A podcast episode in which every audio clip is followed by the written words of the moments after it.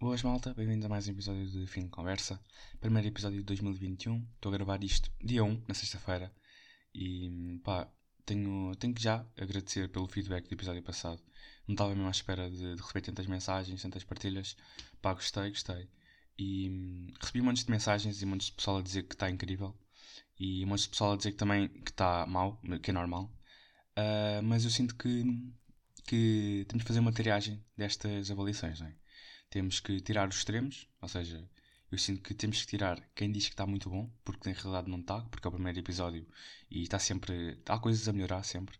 E também temos que tirar os que dizem que está mal. E assim ficamos com o miolo, pá, que basicamente resume-se a, a, falar mais alto, a falar mais devagar, não é? porque eu sinto que falo um pouco rápido, uh, e também ser mais conciso no que estou a dizer e ser mais. seguir uma linha de pensamento mais forte o que não aconteceu no episódio passado. E realmente eu ouvi o episódio a seguir e senti que estava um pouco à deriva de pensamentos, o que pode ser bom, mas naquele caso não estava a ser nada benéfico. E pronto, e pá, tive algumas, algumas pessoas a ouvir, não estava mesmo à espera que fosse tanta, tantas pessoas a ouvirem, e senti-me com alguma responsabilidade.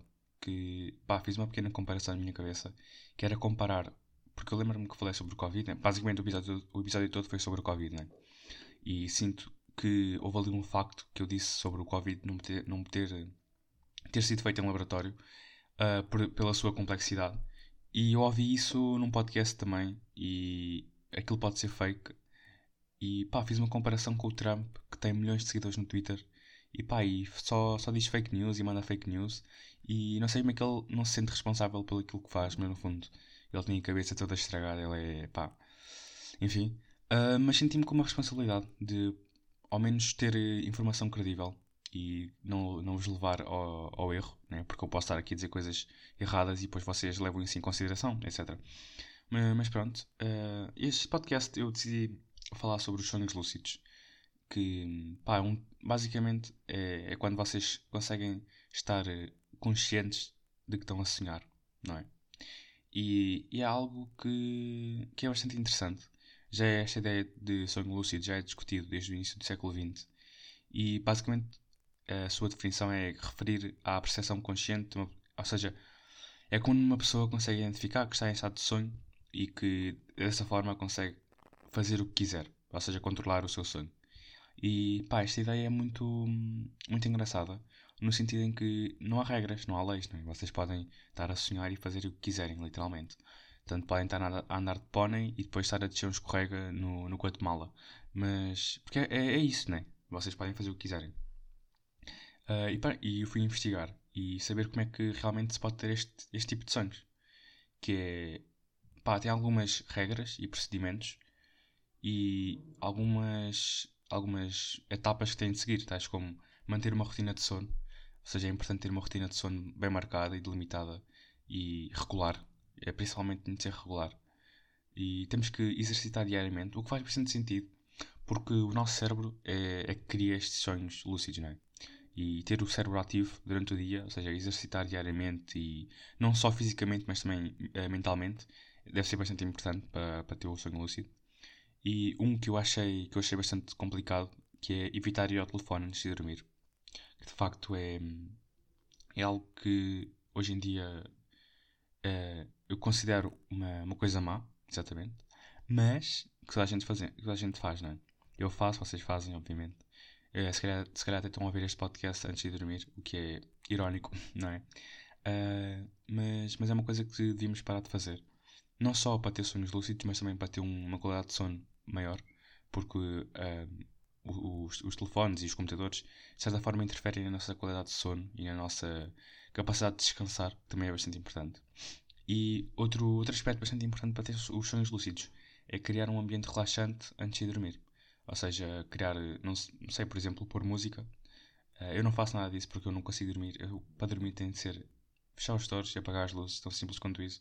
Uh, mas há pessoal que precisa de pôr música e realmente criar assim um, um ambiente mais relaxante faz sentido uh, de modo a conseguir ter um sangue lúcido. E outro que eu achei pá, que realmente faz sentido e que acho que pá, tem sentido uh, fazer isto para ter um sangue lúcido é evitar a cafeína e o álcool antes de dormir, ou seja, não beber café nem bebidas alcoólicas, o que realmente tem a sua, a sua essência lá para ter um sonho lúcido, porque hum, a cafeína, obviamente, que vai perturbar o teu sono, não é?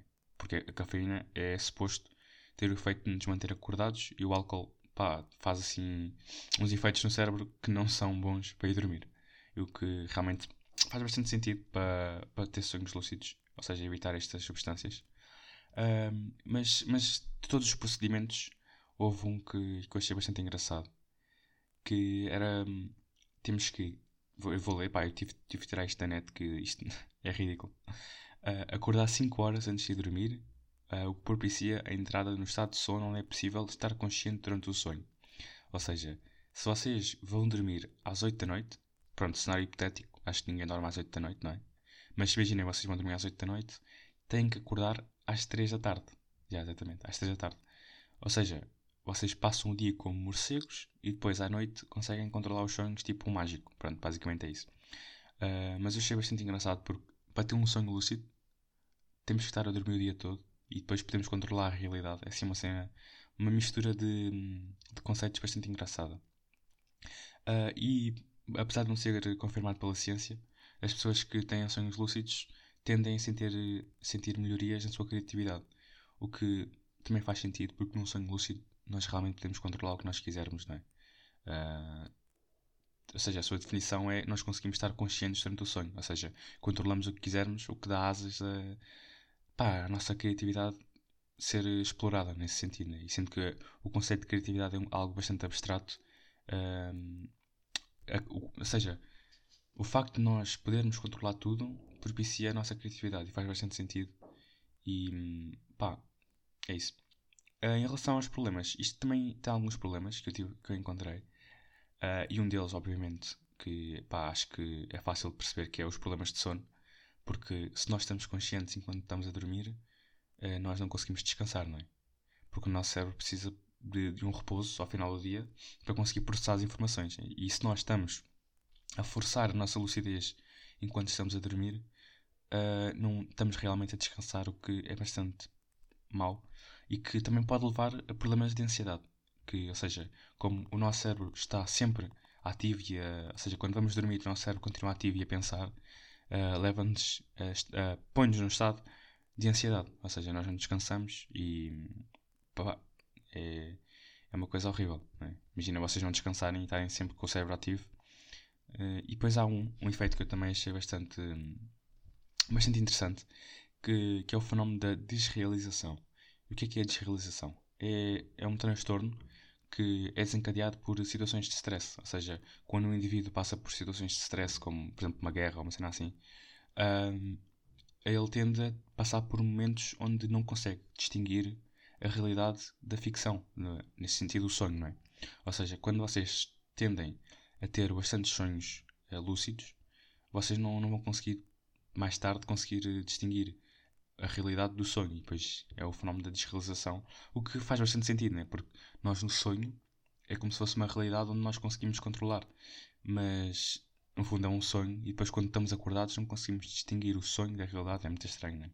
mas é algo que, que eu acho que podia ser mais explorado e a, a ciência do sono pá, tenta explicar isto, mas, mas a essência do sono também não é, não é ou seja, a essência do sonho não é bem explicada pela ciência, é algo que o nosso cérebro é uma capacidade incrível, não é? E pronto, sobre os, os sonhos lúcidos era isto. E agora para terminar, um, gostaria de fazer aqui uma recomendação de um livro que estou a ler. Estou a metade do livro uh, e acho que é bastante interessante. Chama-se As Vozes de Chernobyl. Uh, pá, é um livro sobre Chernobyl. É, é da Svetlana Alexievich, que recebeu um prémio Nobel da Literatura. E um, o livro é basicamente hum, sobre relatos de Chernobyl sobre militares, pá, bombeiros e é, é, bastante interessante. Apesar de já estar a meio do livro, é, é um bocadinho repetitivo, né? porque a essência de Chernobyl é sempre a mesma, né? o reator que explodiu e as famílias que perderam a vida. Uh, mas apesar disso, os relatos de diferentes perspectivas dão-vos uma ideia diferente do que foi Chernobyl.